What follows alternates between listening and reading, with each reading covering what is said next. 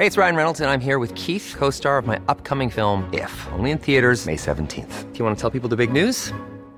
All right, I'll do. Sign up now and you'll get unlimited for $15 a month in six months of Paramount Plus Essential Plan on us. Mintmobile.com slash switch.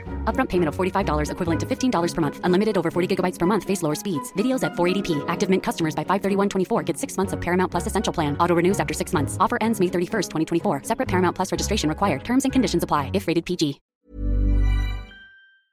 Gustavo Cruz, investigador del Instituto de Investigaciones Matemáticas Aplicadas y en Sistemas, el IIMAS, de la Universidad Nacional Autónoma de México. ¿Cómo estás, Gustavo? Gracias que estás con nosotros. Buenas tardes. Bien, gracias. Buenas tardes.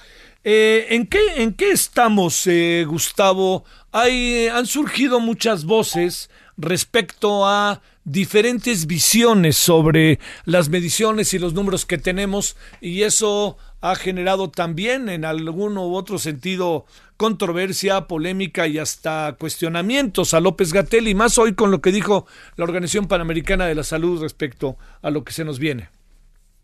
Sí, bueno, el, el brote va a causarnos grandes problemas, eso no hay duda, pero sus mediciones de cómo ha bajado el ritmo de contactos sí se parece bastante a las nuestras. Eh, según lo que reportó Gatel, eh, él decía que las que, los contagios han bajado de tal forma que el ritmo de, de duplicación es de seis días. Nosotros lo calculamos curiosamente en 5.8, que es básicamente lo mismo. ¿Qué quiere decir en términos de peras y manzanas eso, Gustavo? Ah, mira, eh, eh, lo que sucede es en, en, el, en la Ciudad de México los casos siguen aumentando, mucho más lentamente, pero siguen aumentando, de tal forma que el número de casos se duplica cada seis días o cada 5.8, pero es casi lo mismo. Eso es muy diferente de lo que era al principio, que era que se duplicaban cada dos.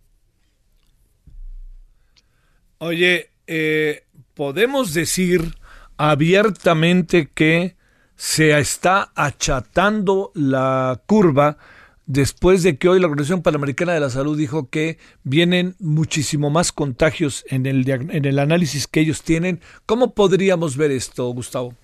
Mira, no he visto en detalle el de la Organización Panamericana de la Salud. Yo he hecho los cálculos con los reportes de la Secretaría de Salud, pero sí quiero aclarar que los cálculos son independientes del factor por el que se multiplique el número de casos reportados. A ver. Ah, me parece que, que la curva se ha achatado, de hecho, bastante. Ahora, desde nuestro punto de vista, a nosotros nos da la impresión de que las medidas sanitarias son el principal factor pero que hay otros factores que están incidiendo en achatarla. Por ejemplo.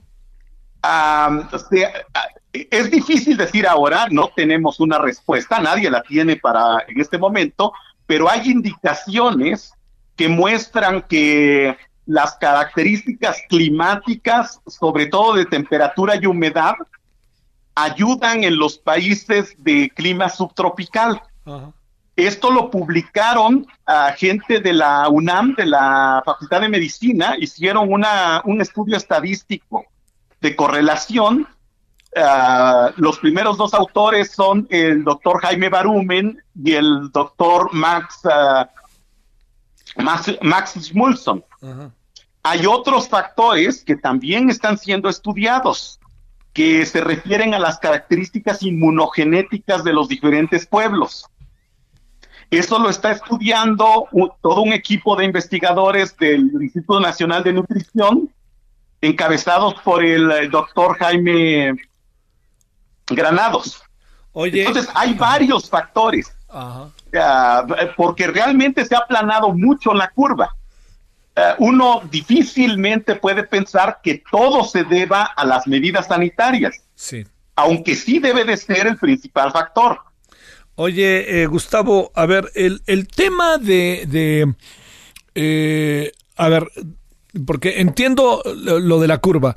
Lo que sigue siendo como un motivo, bien lo sabes, de dudas, es el número de personas que eventualmente puedan estar contagiadas que es ahí en donde creo que estamos un poco entre la espada y la pared, porque de repente hay modelos en que nos hablan de 200 mil personas y no creo que exageren, son... son no, no, no, no, no, yo creo que son más.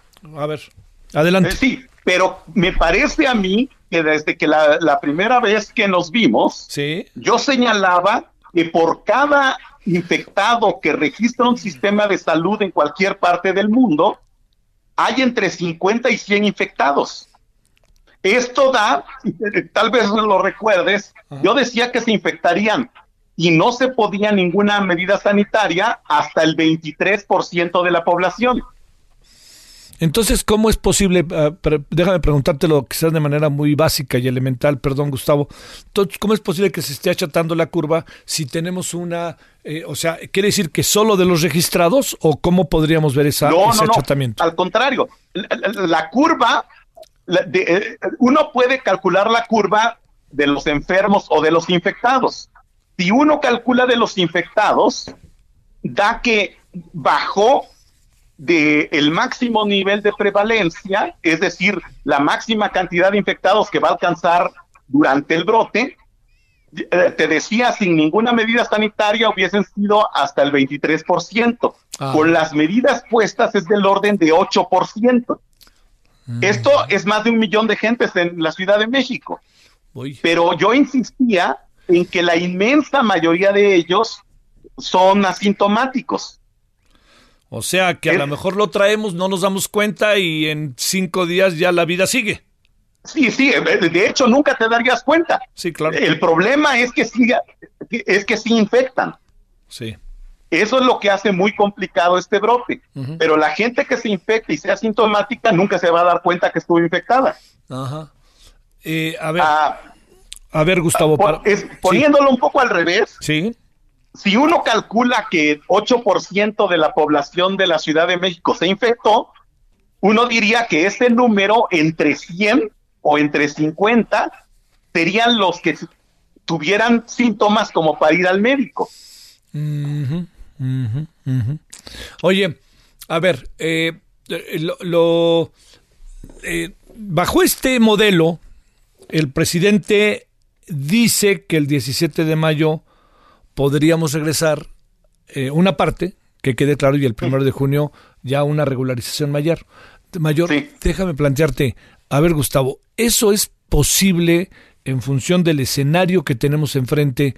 Eh, déjame plantearte con la preocupación, por ejemplo, que surge en Francia con una densidad de población menor, y supongo yo con medidas de seguridad de salud un poquito más este de, más desarrolladas lo que pasa en España lo que pasa en Italia incluso lo que pasa en estados como Texas en Estados Unidos eh, lo digo un poco partiendo de las dificultades económicas sociales que tiene nuestro país en comparación a otros que está ya cerrando la puerta abriendo la puerta perdón cuando a lo mejor hay todavía un camino largo por recorrer en función pregunto de los modelos de medición. Mira yo lo que creo es que a nosotros el máximo nos sale un poco más tarde, unos días más, entre 5 o 10 días más. Yo espero que tengan razón ellos y pasen más rápido. Sí, claro. Pero en cualquiera de estos escenarios, yo creo que sí se puede empezar a levantar las medidas en la Ciudad de México, solo en la Ciudad de México. ¿Sí? un poco después de que pase el máximo de la infección. Que sería. La razón es que es más seguro levantarlo donde hubo un brote infeccioso. Sí, claro. Y aquí, y aquí tiene que ver con esta cantidad de infectados que te decía. Porque los que son infectados, aun cuando nunca tengan síntomas, quedan inmunizados contra la infección. Desde luego no está completamente probado para este virus. Claro, claro, claro. Pero así es, así es como se comportan todos los coronavirus. Oye, a ver, ¿qué piensas de los otros científicos que plantean eh, mediciones muy diferentes de las que tenemos, incluso de la FES Aragón o de... Hoy aparece un artículo muy, no sé si tuviste oportunidad de verlo, muy, muy, muy, muy crítico y en el preco reforma de una maestra de la UNAM. Este, no sé si pudiste no ver. Ah, bueno. Eh, lo, no, no, pero coloca que las, las mediciones son más altas de las que nos están diciendo. Sí, es que claro que son más altas. Pero mucho más altas. Sí, es que depende a qué se refiere uno. Sí. Había una persona, por ejemplo, que decía que el factor de Gatel estaba mal, que no era 8.2, que era 30. Ajá. Pero depende a qué es lo que esté uno tratando de medir. Yo te estoy dando un factor de 50 o de 100. Sí. O sea, yo veo las cifras de la Secretaría de Salud, según lo que nosotros hemos calculado, hay un factor de entre 50 y 100 para que me dé el número de infectados. Esto no invalida el factor que decía la Secretaría de Salud, solo que darían informaciones diferentes. Si yo multiplico por 50, por ejemplo, me daría una aproximación del número total de infectados. El factor de 8 solo era para, para pasar de la cifra del factor centinela a una cifra que se hubiese obtenido haciendo muchas pruebas. Oye, eh, lo, que pasa es que estamos un poco como en esta circunstancia de solo por hoy, ¿no, Gustavo? Este, vamos viendo un poco como en el día tras día, porque no hay una, no, no es tan fácil hacer prospectivas, ¿verdad? No, definitivamente no es fácil, pero creo que lo que causa más confusión es el hecho de que de que no se entienden muy bien cómo están los datos. Y entonces la gente calcula sus propios factores. sí, pues Y lo curioso es que estos factores no, tampoco son malos, solo, solo que darían información diferente. Unos no eliminan los otros, no hacen, no, hacen que los otros sean incorrectos. Sí. Digamos, cualquier factor, desde el 8 que decía Gatel o menos, hasta 100, darían una cierta información de cierto estilo. Sí, claro. Pero nada más no hay que confundir. Si, yo multiplico por 100 y digo esos más o menos son los infectados, la mayoría de ellos serán asintomáticos. Si yo digo que esos son los que van a llegar al hospital, pues esos sí están muy muy fuera de proporción. Sí, sí, sí, sí, sí, sí, sí, sí, sí, sí, sí, lo entiendo. Eh, eso es lo que creo que ha complicado mucho las cosas y es una duda en todos los países porque este factor entre 50 y 100, yo al principio lo calculamos para Wuhan y para varios países asiáticos. Oye, pero lo que sí podríamos decir eh, en términos de lo que hoy se dijo en la mañana, estamos, se está achatando eh, la, la, curva. Eh, ¿Cómo lo interpretaremos? ¿Cómo estamos controlando el virus o cómo lo podríamos interpretar de manera doméstica, Gustavo? Eh, creo que lo principal es que el brote en México es mucho más pequeño que el de Francia o Italia, por ejemplo. Eso, desde luego, es, es el brote en términos de porcentajes. La desgracia es que nuestra ciudad es mucho más grande que Madrid o que Milán. Entonces eso hace que el 8% de Madrid sea mucho más pequeño que el 8% de la Ciudad de México. Sí, es un asunto de densidad de población. Eh, sí, exact, eh, exactamente, en tamaño, simplemente. Y también nuestro sistema de salud es más pequeño. Entonces, aún un brote de este tamaño mucho más pequeño, pues sí puede crear bastantes problemas. Sí, claro. Entonces, ah, pues creo que se, en la medida de lo posible la gente debe de evitar salir. Sí. sí quiero decir que en la medida de lo posible, porque hay gente que si no sale no come. Sí, sí, sí, sí. Y eso es el gran problema, que también está teniendo un costo social muy grande eh, las medidas de distanciamiento. Sí, sí, sí, sí. Pues bueno, este, que sea lo mejor para todos, eso es lo que uno quisiera, ¿no? Pero. Sí, yo creo que sí. Pero hay muchas dudas, ¿eh? La verdad que yo creo que esta de la medición nos ha causado muchas dudas y, este, y como las mediciones del gobierno son las que instrumentan su política, pues es por lo eso que uno se preocupa, ¿no? Dice, a ver, el gobierno piensa que esa silla así ya sí está actuando, pero esa silla sí o no, ese es el gran asunto, ¿no? Sí, yo creo que la gente debe de informarse un poco más después de hacer algunos cálculos. por ejemplo, hace poco salió un reporte de que uno de los hospitales, creo que era el de cardiología, estaba muy saturado. Sí. Y se vio muy, muy, pues, dramático. Sí. Pero hablé con gente del Hospital General y ahí todavía tenían lugar. Sí, Y me informaron que había otros hospitales donde había bastante lugar. Entonces, creo que no hay que alarmarse, sino hay que tratar de tener una visión bastante global de las cosas. Sí. Y, y no porque uno vea unos datos que, que apuntan hacia cierta dirección, no necesariamente todo está así, ¿no? Ajá. De- desde luego, en números absolutos es muy difícil decirte cómo va, pero en la velocidad de los contagios sí me parece que se ha bajado bastante y achota- achatado bastante el brote.